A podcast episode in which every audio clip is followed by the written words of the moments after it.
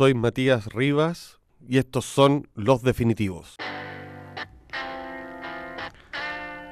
Hola, estamos en Los Definitivos, el podcast que dirijo y esta vez tenemos como invitada a una mujer que solo hay una forma de definirla, creativa. Piedad Rivadeneira se llama y es la persona que ha estado atrás muchas imágenes que nosotros tenemos en la mente, algunas de ellas como la imagen de Michelle Bachelet, como el Liguria, la imagen que tiene el restaurante Liguria, como lo que fue la mítica y extravagante y a la vez inolvidable revista Fibra, donde la Piedad fue directora creativa, o una carátula de un disco de Carlos Cabeza.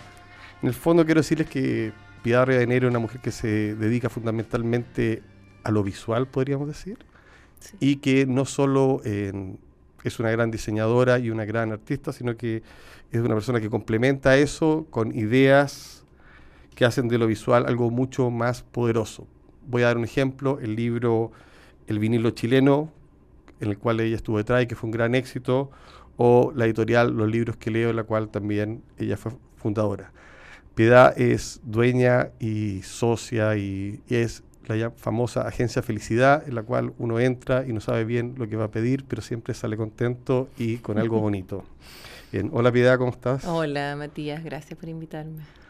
Oye, te quería invitar acá y, para mí es bueno, un honor estar aquí contigo porque es raro la, tu situación de estar presente hace muchos años que nos conocemos y estar presente en muchas cosas que yo he trabajado y a la vez que tú has hecho, y siempre en el lugar creativo, de, arreglando el clinic con tu ojo, en, diseñando la revista Fibra y, con ideas. Entonces, ese lugar complejo que tienes, digámoslo así, donde, donde cuesta incluso presentarte, ¿cómo lo llamarías tú? Mm, yo, eh, yo lo asocio como a una especie de supervivencia, fíjate, porque yo pienso, ¿por qué? Porque yo tengo como una energía, eh, como energía como física, física, así como energía física, como que no me canso nunca, soy como un mono porfiado, te juro. Eh, em, y yo creo que tiene que ver con un instinto de supervivencia, de verdad, que probablemente viene como de una eh, de una zona que no tiene, como contraria al confort, ¿ya? Entonces, eh, ahora es súper positiva, o sea, me encanta lo que hago. No podría hacer nada si no, o sea, yo lo tengo que convertir en algo que me guste, aunque sea el encargo más monstruoso desde el punto de vista objetivo, yo no puedo hacerlo si no lo convierto en algo de lo que me enamoro. O sea, solo funciono por el canal de el enamoramiento. Como tú dices, llegaste a, lo que eres hace hoy día, cosas visuales, y es una persona tan creativa e influyente, em, debido a razones de sobrevivir. Mm. Pues casi todos vamos armando cosas para sobrevivir. Em, hay un momento en que esas cosas van armando como una especie de trayecto, ¿no? De sobrevivencia, y tú te vinculaste a gente como, no sé, gente 31 Minutos, Álvaro Díaz, Peirano, trabajaste con ellos. Sí, convergencias. Eh, convergencias, sí. Mm. Tú has tenido muchas convergencias como virtuosas en tu vida, ¿no? Sí. Suerte. Eh, ¿A qué crees que se debe? En el fondo, los encargos, las cosas que has trabajado. Siempre yo recuerdo que hasta otras personas que, no sé, Fibra con Hidalgo y, Merino. No, no, no, eso es muy, es muy, eh, muy precoz. y yo te diría que igual, o sea, que evidentemente ese es el origen de, de todo pero no es algo que yo haya buscado. Realmente creo que como ¿Te gusta podría ser como sí, pero podría ser buena fortuna, podría ser karma, no tengo idea, pero yo me he encontrado con personas que han sido muy determinantes en mi, en mi carrera y por supuesto que me gusta hacer cosas con otros, sobre todo con otros que yo admiro y de los que puedo aprender. Entonces como tuve una experiencia muy fugaz en la en lo que sería la, sí, la educación formal, pero no puedo decir que soy autodidacta, ¿ya? O sea, yo me, la gente me enseñó y me enseñaron unas personas claves, talentosas, geniales, eh, de las que yo me enamoré. Ponte tú, el Francisco Fábrega, eh, Pablo Martínez, eh, Andrés Chapero, pura gente que a lo mejor no te suena a ti, pero que en sus momentos, eh, haciendo cosas muy distintas, eh, yo hice muchas cosas eh, Con ellos, diferentes. Sí, y, y con otras personas también. Trabajé como más en el mundo audiovisual, primero, pero como de asistente del asistente del asistente. Siempre digo, eh, cuento esta historia porque es así, es como asistente del asistente del asistente. Y tampoco tenía el plan de dedicarme como al, a lo que yo llamo la comunicación visual o el diseño, eh, sí, el diseño de contenido eh, o el diseño editorial, sino que en un momento tomé esa decisión. ¿Y sabes quién me dijo que tomara esa decisión? Que fue súper interesante y siempre me acuerdo, eh, fue Arturo Duclos, en una conversación súper eh, coloquial. eh, él me dijo, ¿sabes qué? Y yo hacía afiches, eh, qué sé yo, carátulas de discos, distintas cosas que hacía, muchas cosas. Y me dijo, lo que es interesante del diseño es el diseño editorial. Le dije, sí, y a mí me gustaban las revistas, mucho. Era bien fanática cuando joven o chica, a los 12, a los 14, qué sé yo, de la revista Paula, porque me gustaba la moda. Sí. Entonces después trabajar en la revista Paula para mí era un sueño. po. Me acuerdo Sueño. que fueron años, además, los hartos Sí. años tuyos. hartos años ahí y, y, y era realmente era un sueño. O sea, yo, yo fui con mi portafolio bajo el brazo varias veces, varios años antes de que me contrataran, finalmente. Mm. Y de, de ese recorrido que en el fondo tiene que ver con encontrar trabajo también. Mm. Eh, to- Eso es, Sí. trabajo. Pero también hay eso que tú dices que eh, son trabajos en los cuales uno necesita enamorarse. En- eso implica entrar en intensas relaciones humanas, digámoslo así. Intensa relación humana, pero también es trabajo combinada con unas ganas. N- No es como trabajo con, como, con el, como con el yugo sobre la espalda y, el, y como el como la, la tristeza de tener que trabajar. A mí el trabajo no me pesa. No, no, me el trabajo es lo que me hace es así, al revés. Lo que me, yo te juro que yo hago mucho esfuerzo para no sufrir los fines de semana, pero mucho. Somos de la misma. Somos de esa tribu Sí. como que los feriados te aterran, vienen unos feriados cada vez menos. Lo reconozco que ahora como que ya me alegran, pero en un momento de mi vida, o sea, como que Dios mío, voy a decir, ¡oh, qué pesadilla el feriado! Oye, Piedad, yo me fijo, cuando converso contigo, me fijo como miras y por supuesto siempre como mira está como la mayor parte del contenido de las cosas que dices, digamos Sí. así. Em, y como trabajas en libros, también me doy cuenta que te encantan las letras.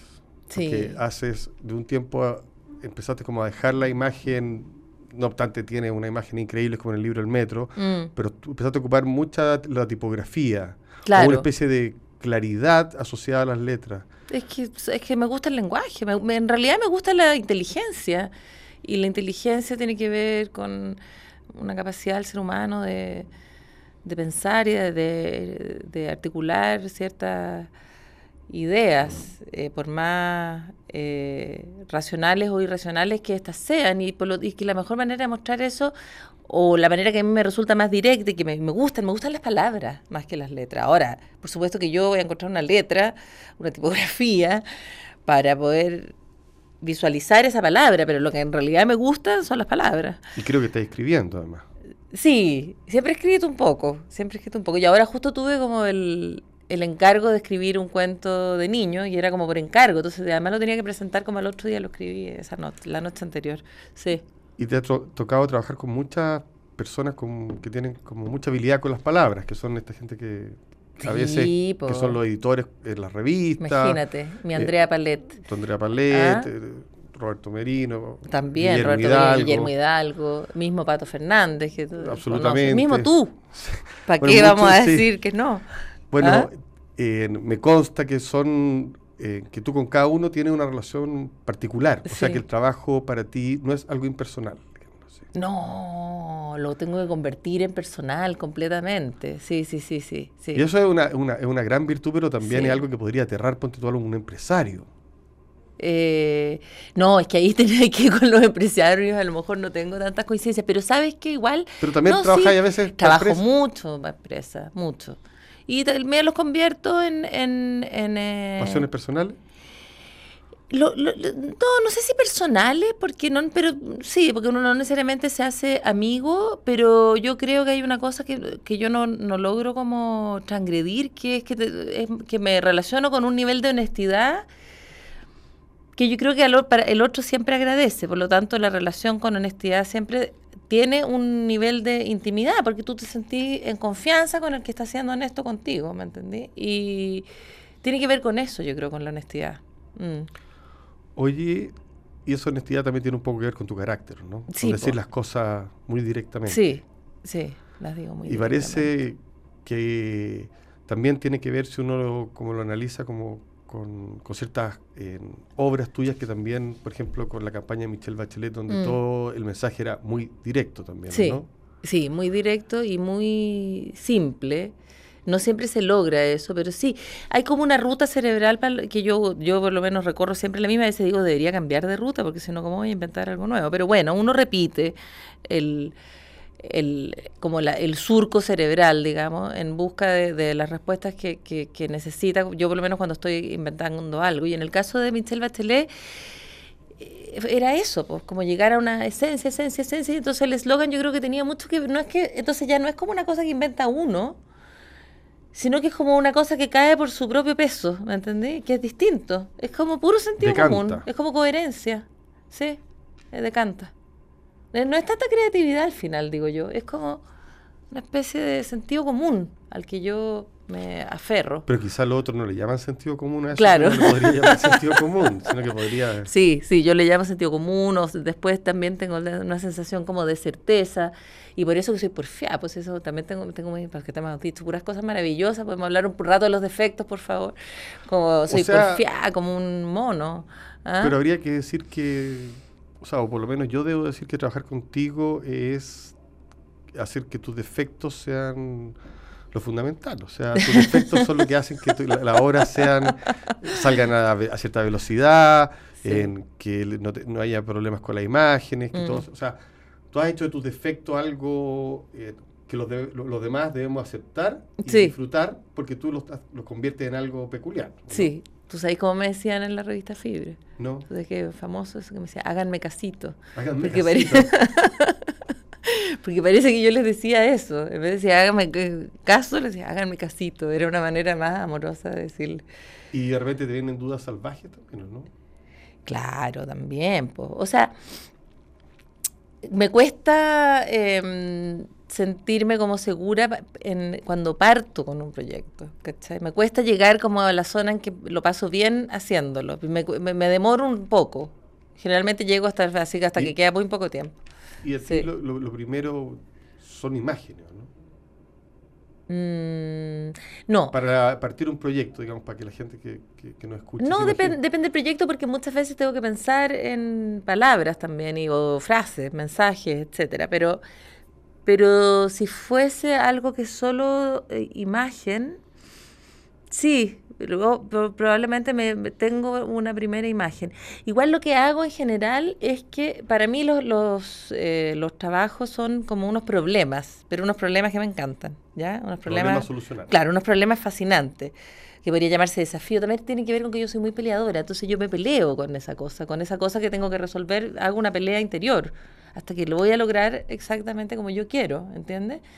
Entonces, eh, estos problemas eh, yo los resuelvo en mi cabeza, ¿ya? Como si, como los, los, los imagino como de una manera ideal, pero no tienen, hay barreras, obstáculos que saltar. Por ejemplo, si yo quiero, voy a estoy inventando, voy a hacer una tapa de una revista, me la quiero imaginar casi vacía y apenas con un puntito negro, pero es que alguien me está diciendo que tengo que poner eh, mil caracteres. Entonces, mi esfuerzo, que es una cosa que siempre también le comento a, a las personas que trabajan conmigo y todo, por si les sirve de algo el consejo, es que yo luego diseño de tal manera que la tapa con los mil caracteres siga viéndose blanca con un punto negro. Eso es lo que, porque si no, no lo puedo tolerar. Porque uno, para hacer, para hacer lo que yo hago, hay que ser neurótico. De verdad que hay que ser neurótico. Entonces, Sí, la- po. mi neurosis no me permite tolerar lo diferente. po. Y así resuelvo el problema. Y después tenéis que resolver el problema con el, que al tipo que le guste la tapa. Claro, es, pues es que eso no, curiosamente experimento poco, eh, poco rechazo. rechazo. y poco cambio. Eh, ahora no sé si es porque soy tan antipática que ya la gente no quiere alegarme nada o, o si realmente les gusta. Yo creo que igual lo logro. ¿Sabéis por qué? Porque soy, eh, también trato de ser muy práctica, entonces no quiero volverlo a hacer. De verdad que trato de ser práctica quiero gastar, el tiempo es demasiado valioso, ¿me entendí? Entonces quiero pasar a otra cosa cuando ya eso para mí ya está listo y tengo la certeza que está listo. Y por lo tanto, en la ecuación pongo la cabeza de, el, De- de de, la contraparte, claro. La, la pongo para llegar al éxito lo más rápido posible. Algo que me llama la atención en lo que hay hecho, y que yo creo que donde mejor se grafica el- es eh, lo que hiciste con, con la imagen del Liguria, que fue tomar algo. Mm. antiguo y Sí, revivirlo. sí. En ese caso, la lira popular, Sí, ¿no? sí, sí, sí. ¿Cómo se te ocurrió? ¿Cómo llegaste ahí? Pues un, libro de poesía, digamos, la lira popular, el libro de los poetas chilenos, llamémoslo así, Claro. anteriores a, a Neruda, anteriores... Para mí es como el, yo siempre pienso que, la- que lo- los pliegos de la lira popular, que se, esto que se llama literatura de cordel, eh, que los pegaban, ¿no es cierto?, en los muros, en la plaza de armas, qué sé yo, siempre pienso que a lo mejor era como, como el, el- el clínico original, ¿ah? Eh, también era como un diario, yo creo que eh, eh, igual es una idea de, aunque estén escritos en décimas y nosotros los leamos como poesía, yo creo que también nacían narraciones Sí. de, de, ¿no es cierto?, de la contingencia, de lo que pasaron, entonces como una manera de una manera de hacer prensa también, pero... Poética. Pero poética.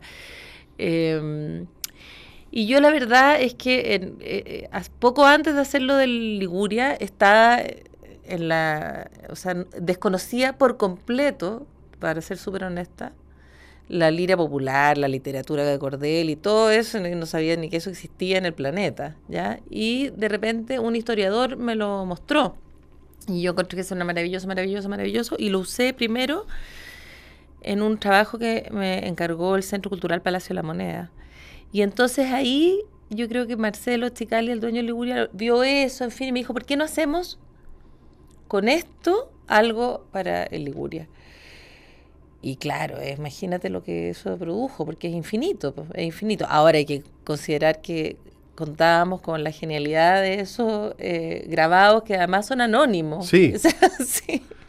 Pero sí, nosotros lo, re, lo revivimos por un lado, porque está eh, empolvado dentro de la biblioteca, muy bien custodiado eh, por la custodia de la lira popular. Le hiciste pop.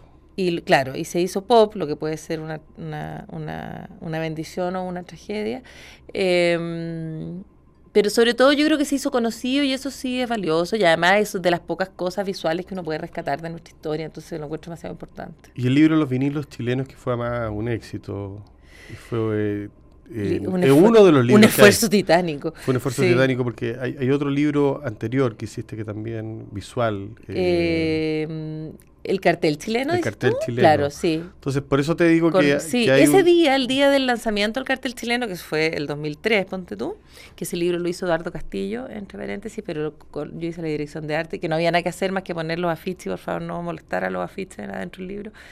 Eh, ese mismo día que lanzamos el libro y estaba ahí el, uno de los autores de estos afiches, que es Vicente Larrey, yo dije, eh, Vicente, yo voy a hacer el libro del vinilo chileno y tus carátulas van a estar ahí, pero voy a hacer un libro más amplio que el de tus eh, carátulas de disco porque yo quiero tomar toda la, la industria de vinilo chileno que se produjo, ¿no es cierto?, que se fabricó en Chile.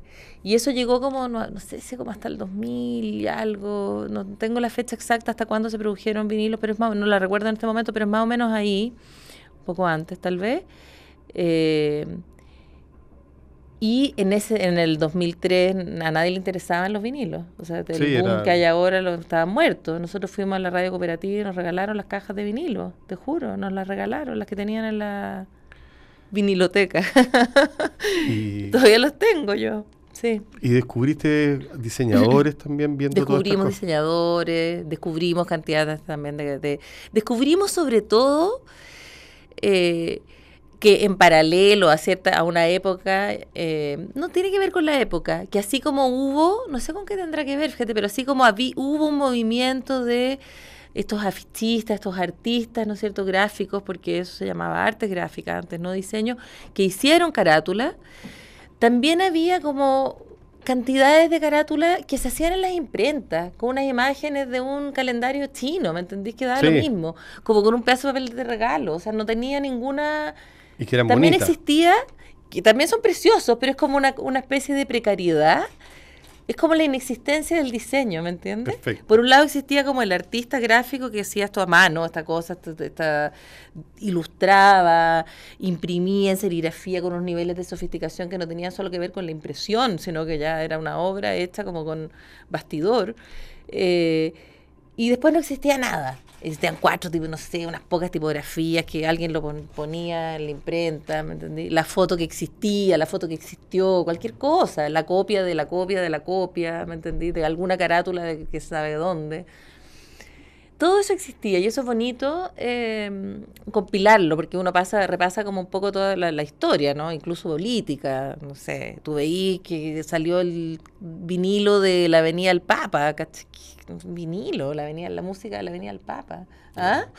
Y te morís las cosas que aparecieron después, cuando nosotros hicimos ese compilado, y no lo, no, yo decidí que no íbamos a nos demoramos 10 años en sacar el libro y yo decidí que no lo íbamos a actualizar tanto, porque si no uno no saca nunca las cosas, ¿me entendés? Está ahí todo, lo podríamos estar haciendo todavía, seguir haciendo, entonces no hay que sacarlo. y- No perfecto, suficientemente bueno, con las disculpas del caso, yo prefiero sacarlo. Entonces, la Biblioteca Nacional no tenía una video, o sea, una viniloteca, pero como unos cuatro años antes de que nosotros sacamos este libro ya la empezaron a armar. Entonces había joyas ahí que yo no las alcancé a incluir, pero que si alguna vez hago el segundo tomo las incluiré.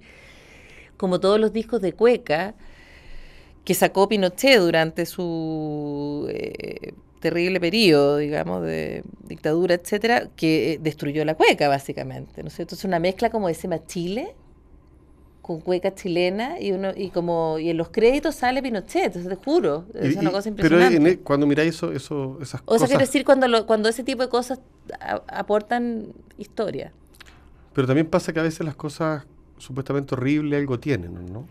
Tienen una estética. No, lo horrible es maravilloso, pues sí que es lo que es lo horrible. Por eso te digo, ¿ah? o sea, es- eso- esas portadas que tú me dices del año, no sé, Claro. 74. No, es que hay un hay un, hay una un- estética de esos años, ¿no? Sí, y, y en todo, y, y en toda Hay una algo. posibilidad del feísmo también. O sea, a mí me encanta lo bello, lo bello, lo, lo bello, lo sublime, me fascina. Y hay un feísmo que también es interesante. O sea, la revista Fibra, ponte tú, yo la encuentro súper feísta, realmente. ¿Y te gusta a ti en lo que ves ahora, por ejemplo, en- circulando este exceso como de imágenes, productos de Instagram, Mm. en- de, de, la- de las redes? ¿Estás conectada a ese mundo? Sí, estoy conectada. ¿Y Estoy crees que aparecen cosas nuevas ahí? Mm. O en el fondo, te- creativamente te estoy preguntando, si, si, si Sí. recoges de ahí o, o siguen siendo los libros y, la- y los antiguos lugares. Yo creo que siguen siendo los artistas. ¿ah? Yo creo que, que. Ahora, es una época difícil, po. Es una época difícil. Y, y las épocas duran más tiempo del que uno. eh, uno no las alcanza necesariamente a, a- a sobrevivir, digamos. No. Pero yo creo que es una época difícil en todo eh, sentido, digamos. De hecho, si tú miráis el cine, no sé, yo siempre me sorprendo, y no soy cinéfila ni, ni culta respecto al cine ni nada, pero basta que vea, no sé, veo Belle de Jour, ¿me entendí? Y me doy cuenta de que, de que eh, eh, políticamente alguien nos ap- aplastó la cultura, pues, ¿me entendí? O sea, es como impensable que alguien haga una película así hoy, ¿entiendes? O sea, hay algo como que se, que se empieza como a... Entonces, que se empieza como a... Pero por la sí, corrección. A limitar. No, porque, el- el porque hay, como, Jure, una hay, como una, hay como una especie de... mm, O está todo un poco más frivolizado, o hay una... Sí, es como hay una cosa como más oscura que no es... que no sé si es tan bienvenida, por eso que es bienvenida un poco la oscuridad a veces. A mí por lo menos me, me gusta. Yo tengo la sospecha, por ejemplo, que estamos ahora viviendo una época, en comparación a, la a otros momentos que nos tocó hacer cosas, Sí. Donde la irreverencia, por ejemplo, corre menos. Claro, todo eso. pues, Entonces, y por otro lado está también que hay, como hay una invasión de imágenes, y de hecho las imágenes ya se hacen solas, están como, ¿me entendí? La inteligencia artificial ya como que diseña, ¿me entendí? Entonces como que hay un random, randommente. Entonces, es por lo tanto, es cada vez más importante, desde mi punto de vista, el trabajo de los artistas. Para mí, que no soy artista, el trabajo de los artistas es lo que realmente inspira, y me refiero a toda la gama de artistas, desde cineastas, escritores, poetas, eh, artistas visuales, etcétera, porque son los que inventan y- el lenguaje, y uno lo usa para comunicar. Pero los que inventan el lenguaje son los artistas. Y entonces si la calidad del arte baja, ahí sí que estamos fregados. Ah, Pero ahí sí que yo estamos mal. creo que... Pero creo que no. No. Creo que eso no pasa. Menos hay- mal. O sea, el arte es lo más importante aquí. Aquí deberíamos estar invirtiendo en artistas, pero como locos. Parece que la creatividad, eh, digámoslo así, fuera ociosa y no, no fuera como, como en el fondo es una capacidad de solucionar problemas, como tú dices, pero Sí. con pasión. Sí, sí. Lo cual Pero- no, no es igual que solucionar problemas con ecuaciones. digamos. No, pues pero eso que, que- que la, la creatividad, así como en el, en el, en el ámbito que, en el que yo trabajo, digamos, o como yo la uso, eh, claro, tiene que resolver problemas, pero a veces tiene que instalar posturas también, a veces tiene que opinar. Yo me muevo mucho más en el mundo de la comunicación en ese sentido, ¿ya? Y hay algo que bueno que está estudiado y que Mm. sabemos y que, y que suena denso, pero, Sí. pero, pero que no lo es en el fondo, que la verdadera ideología está en las formas de las cosas. Sí, y eso sí. no es lo que se dice. No, po. Y tú eres experta en esa Sí, así que y- y es muy poderoso el... ideología de las formas. Sí, para apagar el teléfono.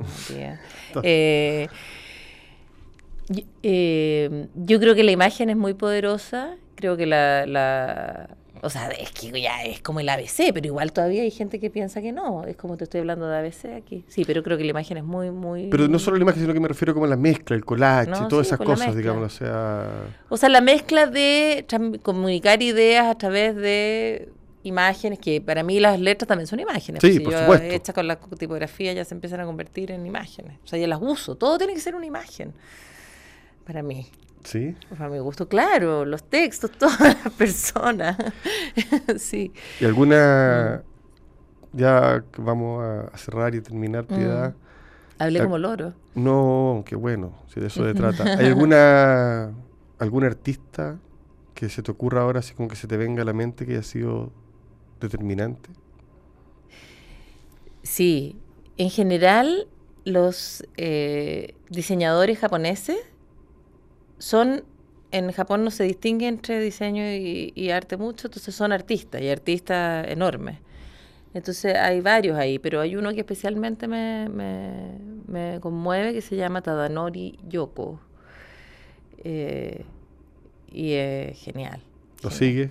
¿Tiene página web? ¿Tiene todo? es- es- son más antiguos y al mismo tiempo ultramodernos, digamos. Entonces, pero co- es cosa de buscarlo, o sea, además es autor de muchas cosas bastante famosas, como desde carátulas de Miles Davis en adelante. Y es muy genial. Tadanori Yoko, con varias con dobles O por ahí. sí. Muchas gracias, Piedad, por venir y No, realmente gracias a ti, que entretenía nuestra conversación. Muchas gracias. definitivamente creativa y espectacular. Gracias.